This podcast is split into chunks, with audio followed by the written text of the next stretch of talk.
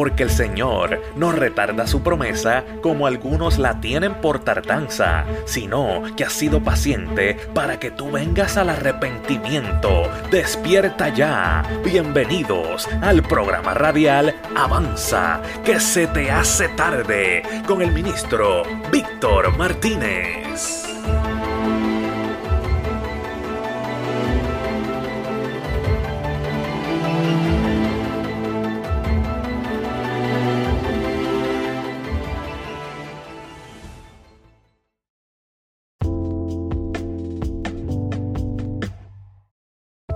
Does Monday at the office feel like a storm?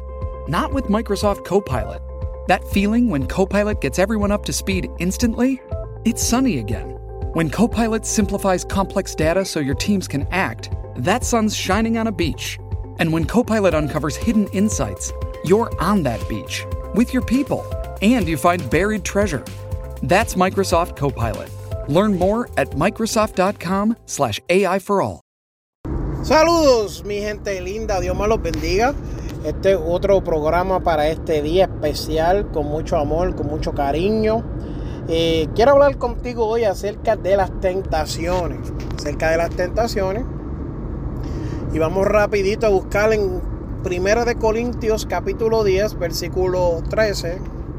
Y dice, no os ha sobrevenido ninguna tentación que no sea humana pero fiel es Dios que no os dejará ser tentados más de lo que podáis resistir, sino que dará también, escucha, escucha esto, quedará también, aleluya, juntamente con la tentación, la salida para que podáis soportar. No, no. No. Entonces, a veces somos tentados. Y entonces nos vemos en situaciones difíciles y no sabemos qué debemos de hacer. La tentación viene por la naturalidad pecaminosa que vive dentro de nosotros o lo que se llama la carne. O lo que se llama también lo que es el, el, hombre, el hombre humano, habla de que hace un impulso de hacer o tomar algo atrayente, pero que puede resultar inconveniente. En todo caso es, pues la tentación es como una oferta que te hace la carne a decir al esto y está en ti decir sí o no. Lo que sucede, mi querido Watson, es que una vez que tú dices que sí, tú estás firmando un contrato de muerte. Estás vendiendo tu alma por un momento de placer y de momento de, gozo, un momento de, pues placer es la mejor palabra que, la mejor palabra que se puede utilizar para, para describir lo que sentimos. Entonces un hombre que tiene problemas con la diabetes, se salta un paquete de donas, pues está creando que, ¿verdad? Vendiendo su alma por un paquete de donas. Aleluya. Seguimos por aquí. Discúlpeme, es que pues soy predicador, papá, eh, evangelista, consejero y también ahora tengo que ser mecánico para mi automóvil. Pero volvemos. Pues estamos hablando acerca de las tentaciones. Mira, ah, querido, amado, simple y sencillo. Tú lo que tienes que hacer es pensar que tú puedes vencer. La mayoría de las veces cuando nosotros dudamos de que podemos vencer la tentación, la tentación nos vence a nosotros. El que piensa que la tentación lo puede vencer y el que piensa que puede vencer la tentación, la mayoría de las veces los dos están correctos. ¿Me entiendes? Y nos vamos a encontrar con situaciones difíciles. Estás hablando ahorita el ejemplo de una persona obesa cogiendo un paquete de donas y siente que no tiene control. O una persona que acaba de comer y entonces vuelve y come y lo que crea es el pecado de la gula. firma un contrato de muerte. Al igual que aquel que su debilidad son las mujeres y es casado y se va con otra mujer, crea, firma un contrato de muerte. Por más que tú digas que no me pasó nada, siempre toda eh, actividad, especialmente negativa que tú hagas, toda eh, tentación que tú consumas, toda tentación que tú lleves a cabo, te va a llevar una consecuencia. Finalizando esta consecuencia con la muerte. Puede ser que te dé un paro renal o en los riñones cuando te comas el paquete de dona o te dé dolor de estómago. Te sales con una mujer que no es tu esposa y tienes relaciones sexuales, eh, se te pega una enfermedad venérea y ahora vives con una enfermedad venérea. Eh, y eh, ira, te dejas llevar por la ira, le das un golpe a una persona, vas preso, pierdes la libertad, ya no puedes predicar, ya no puedes cantar, ya no puedes adorar a Dios como lo hacías en la libre comunidad. El orgullo te aleja de Dios, la avaricia, eh, eh, todas estas cosas son reacciones a tu, a tu carne. En otras ocasiones hemos explicado lo que es la carne. Hemos explicado en muchas ocasiones, con lujo de detalle, cómo la carne se trata de apoderar de ti. Y la carne es tu yo interior. Eh, esta, como dije ahorita, esta, peca, esta naturaleza pecaminosa que te dice, eh, contra, te conviene tomarte un padrino de refresco. Contra, debes de comerte dos platos de arroz con habichuela y chuleta debes de salir con esa mujer porque tú eres hombre, puedes salir con dos mujeres sin, sin saber los daños psicológicos que te estás creando, mi amado. Esto de la tentación tan solamente es un contrato de muerte. Estás firmando para morir. Eso es lo que busca ese contrato. No, voy a usar marihuana porque me relaja. No, la marihuana te relaja porque te hace daños a las células y a la, y a la, a la manera que tú piensas. Al tú afectar eso con una droga externa, ¿sabes lo que te sucede? Que tu cerebro pierde neuronas, ¿no? Que no se ha comprobado. Sí, se ha comprobado. Las personas, mira, de la droga, la droga más fuerte que la gente más se ata es la marihuana. Porque una persona que usa cocaína, rara la vez que te diga que usa cocaína. Una persona que usa eh, metanfetamina, rara la vez que te diga que usan metanfetamina. Mienten y dicen, no, no, no se atreven. La marihuana es una cosa de orgullo, de altivez. Ah, yo fumo marihuana y yo me la meto, uy, y esto y lo otro. Y está rompiendo con el pacto que Dios tiene contigo para que tu vida sea sana, sea eh, una vida llena, una vida completa. Estás viviendo un pacto, como decía Rabito, un pacto con Dios hicimos tú y yo. Pero entonces tú estás haciendo un pacto con el diablo. No con Dios, con el diablo. La tentación viene. Pero Dios siempre nos da la victoria. Ay, hermano, pero usted no es perfecto. Nadie lo es. Y las cosas que yo venza hoy, tal vez mañana vienen otras cosas que yo no pueda vencer. Dios me guarde.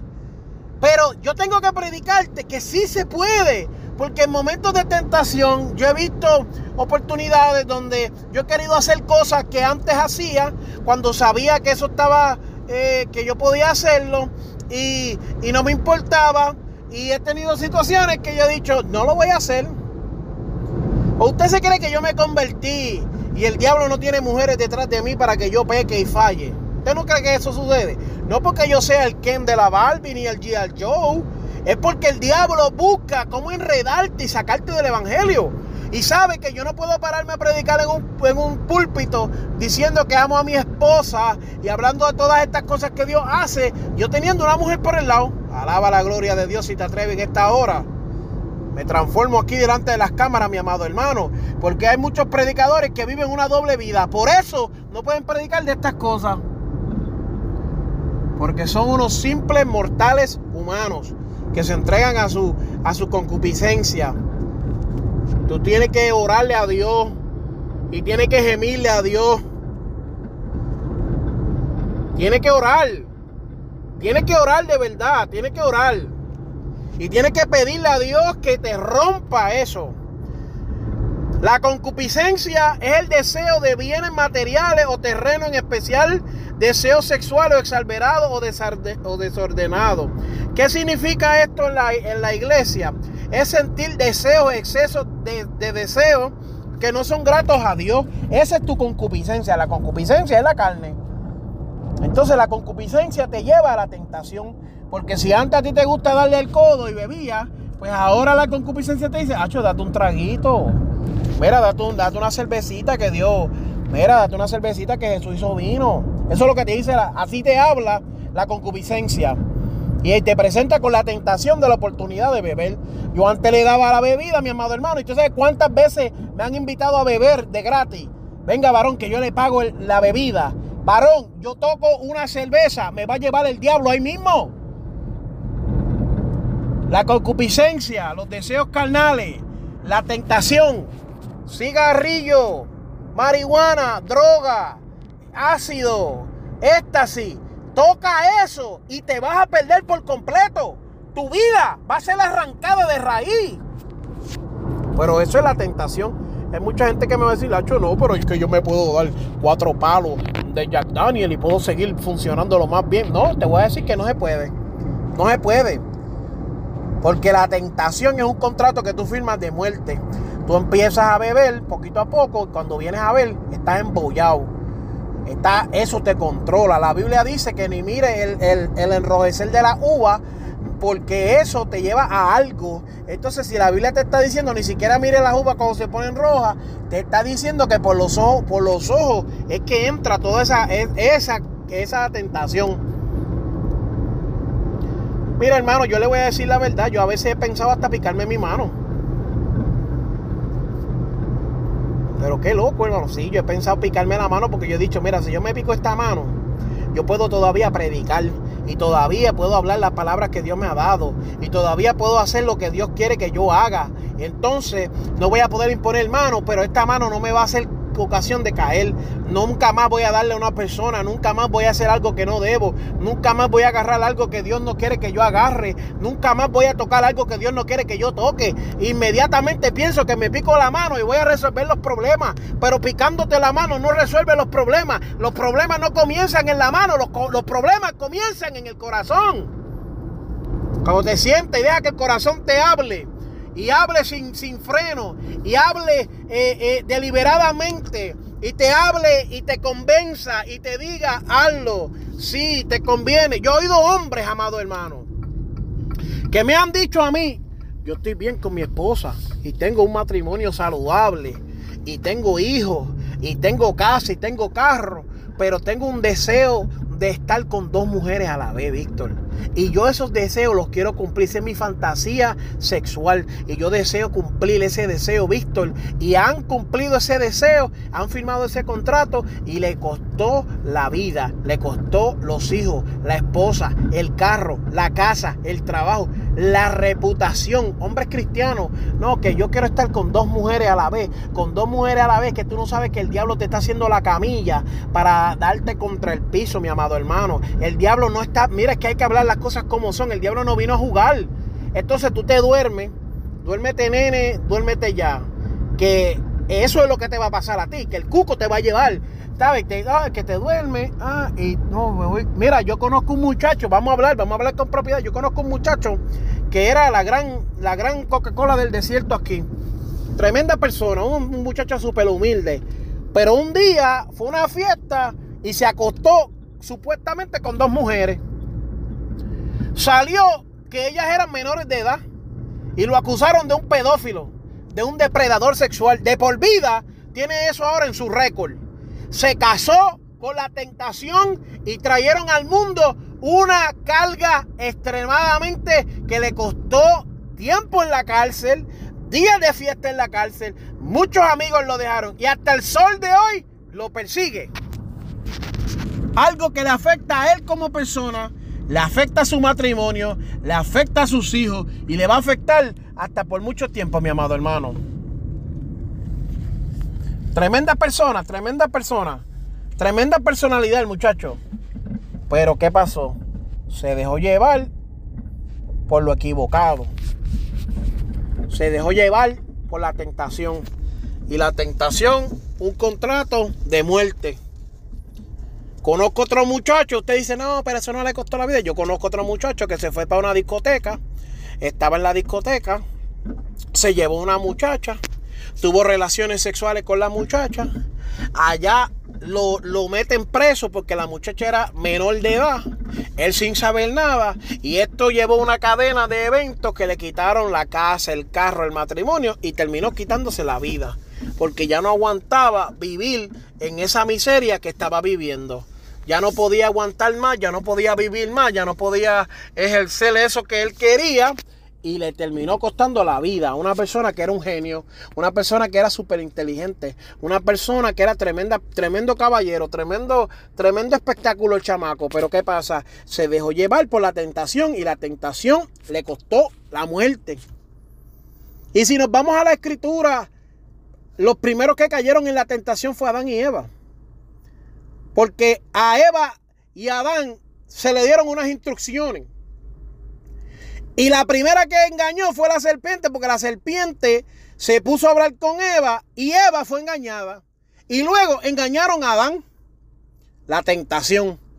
No coman de ese fruto. Y alguien vino y le trajo una, una información contraria y le dijo, con que Dios dijo que no podrás comer de ese fruto. Pues déjame decirte que cuando comas de él no vas a perecer. Por eso te estoy diciendo, la tentación, un contrato de muerte. Después Caín y Abel, Abel le traen unos sacrificios al Señor. Y el Señor les dice, Caín, ¿por qué tú, eh, tu, tu, cara ha desfallecido? Y él le dijo, no, no te voy a hablar, estoy enojado. Y él le dice, pero sabes tú que si tú haces las cosas bien, tú vas a recibir tu paga. Pero de la misma manera, el pecado está a la puerta para, ese, para enseñorearse de ti. Dios le habló y le dijo, la tentación va a tratar de conquistarte. Y salieron al campo Caín vino y terminó con Abel cuando Dios le preguntó un contrato de muerte. Ah, ¿usted se cree que esto era un invento que yo hice? David tuvo una pelea con un gigante y lo venció. Gloria a Dios, David, el vencedor de gigantes, pero se encontró con una mujer y no pudo vencerla. Alaba. Y se la llevó para allá y cometió pecado. Su concupiscencia por estar mirando por, con los binoculares donde no tenía que estar mirando, vio una mujer y se la llevó. Alaba ahora.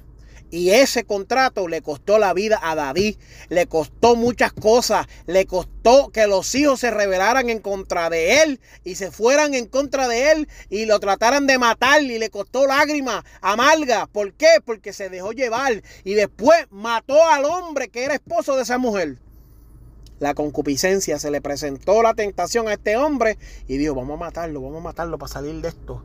Esta señora, vamos a, para que él venga y se acueste con ella para achacarle ese hijo a él. Mira, mira, mira la mentalidad de la tentación, un contrato de muerte. Alábalo ahora. Sansón, que no le costó la vida por estar con este, esos deseos lujuriosos, se entrega a esos deseos de lujuria y viene y conoce una mujer que se llama Dalila la del campo. ¿Ah? Y Dalila le pica el pelo.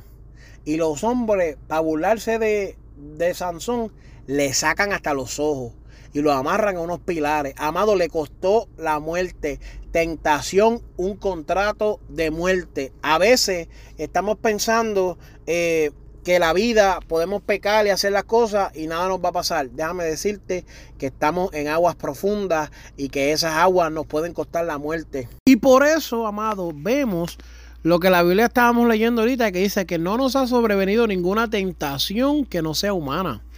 Mira, yo tengo aquí un escrito que dice, en Génesis capítulo 22 versículo 1 la palabra hebrea traducida como tentar, que viene de la tentación, es la palabra nakah N-A-C-A-H, y significa probar, tratar, tentar, analizar, poner a prueba o aquilatar algo.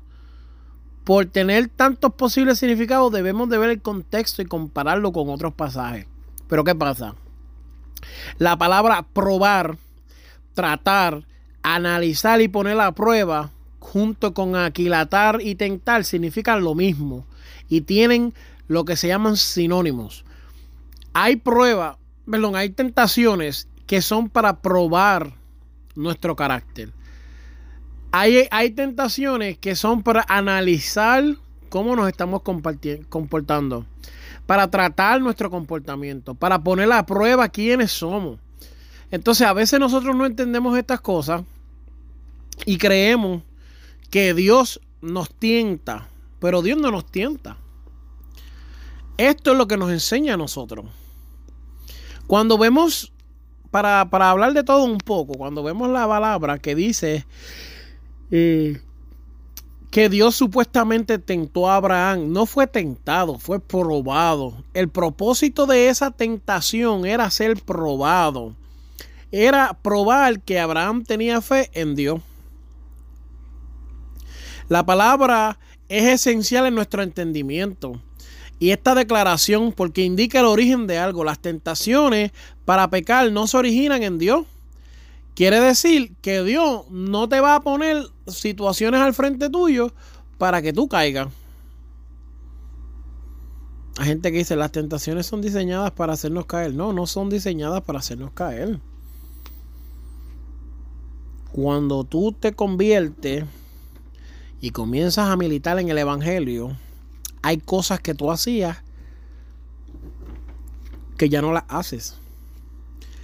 Entonces, Dios en su infinita bondad y misericordia te está mirando y está a favor tuyo para que venza. Y a veces que tú cometías cosas y hacías cosas que antes te dañaban. Y los planes de Dios no son eso. Los planes de Dios no es que quiere que tú seas probado para que fumes y bebas otra vez. No. Eso no es. Porque esos deseos vienen de adentro de ti, de lo, que hablamos ahorita, de la carne, de, lo pecaminoso de nosotros. No de otras maneras.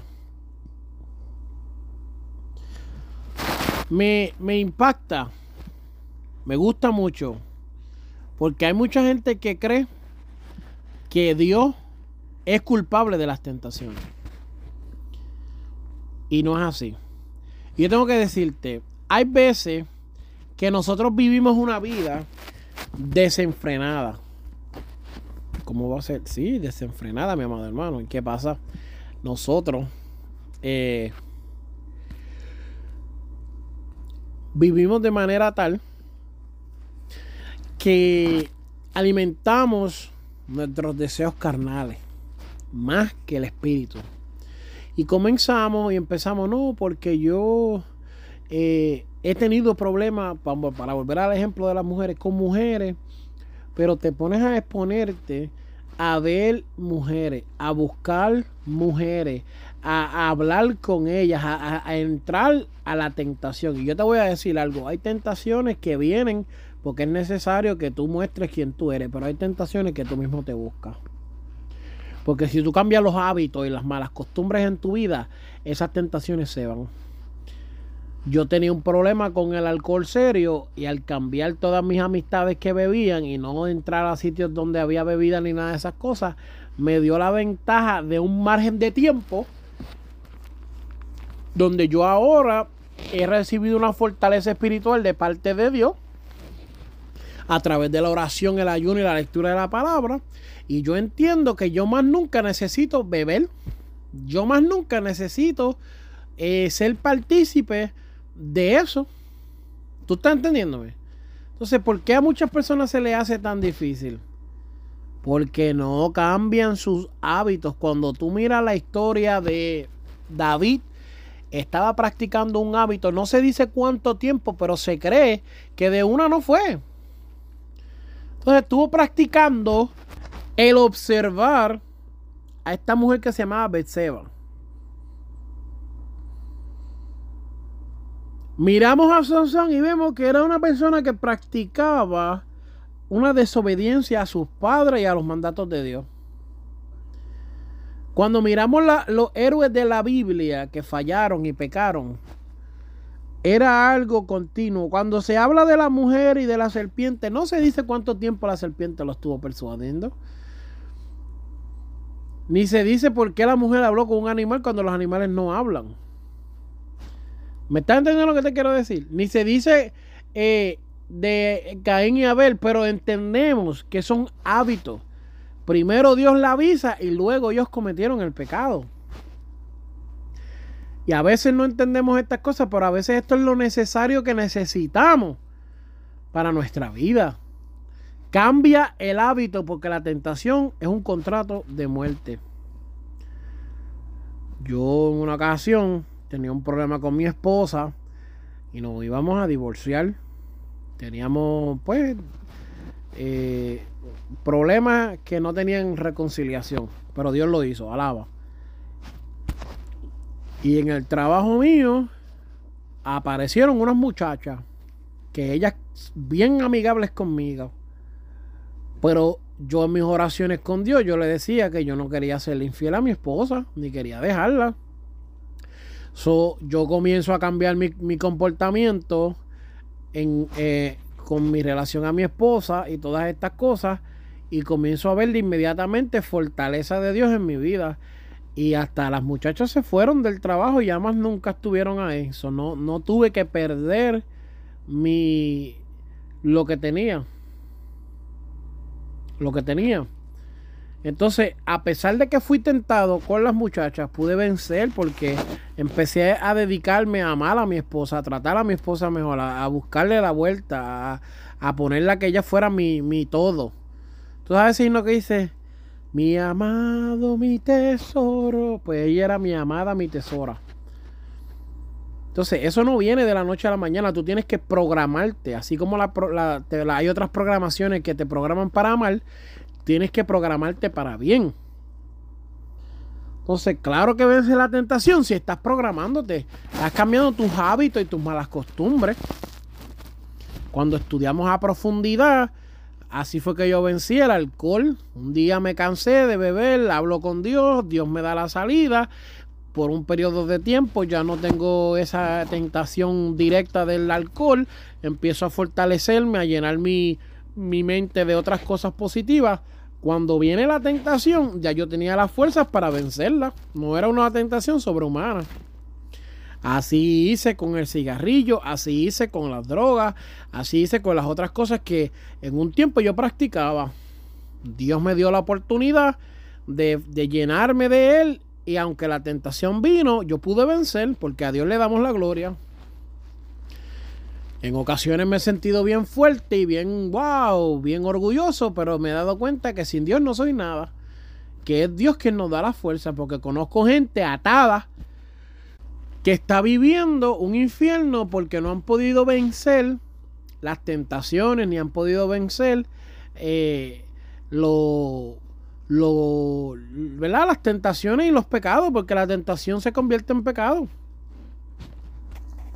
Y no quita, amados, que hay veces que Satanás nos tienta y los demonios nos tientan. Preparan situaciones para que nosotros fracasemos y para que nosotros no alcancemos las bendiciones de Dios. Pero yo tengo que decirte con toda sinceridad que eso es bien poco. Es bien poco comparado con las tentaciones que tú vas a encontrar por ti mismo. Entonces, es más importante que tú te llenes y te prepares espiritualmente para vencer contra ti mismo que para tú tratar de vencer contra Satanás. Porque la Biblia dice, resistid al diablo y de vosotros huirá. ¿Me estás entendiendo lo que te quiero decir?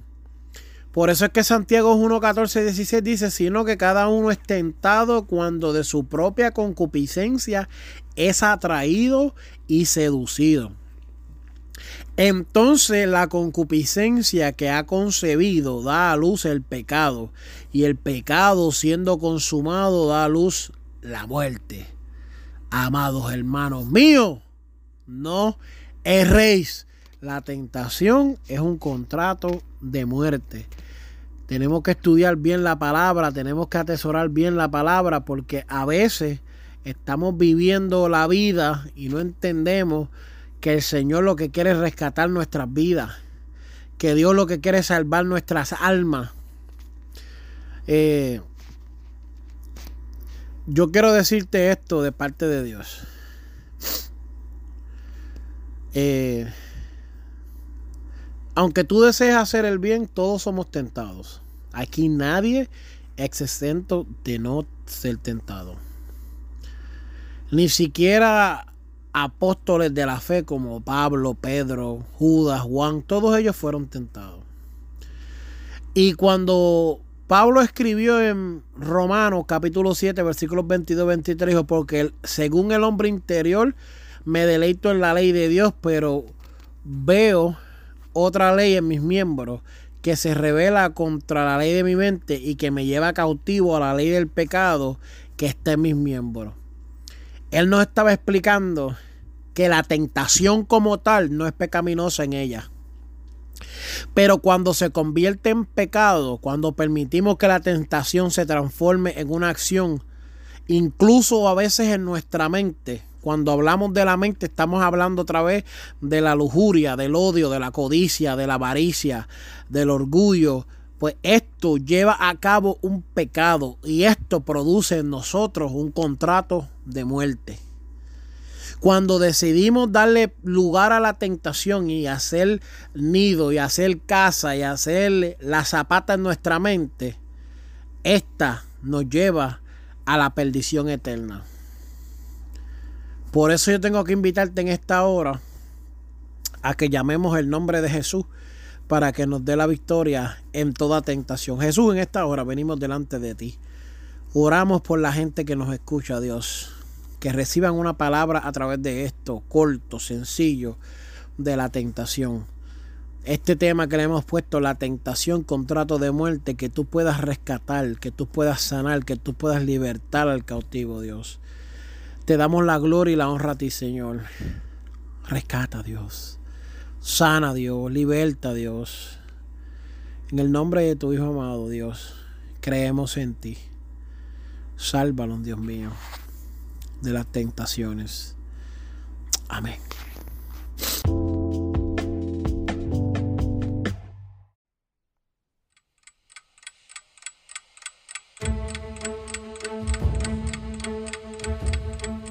Esto fue el programa radial Avanza, que se te hace tarde, con el ministro Víctor Martínez, porque el Señor no retarda su promesa como algunos la tienen por tardanza, sino que ha sido paciente para que tú vengas al arrepentimiento. Así que despierta ya, porque se te está haciendo tarde. Será hasta el próximo programa. Bendiciones.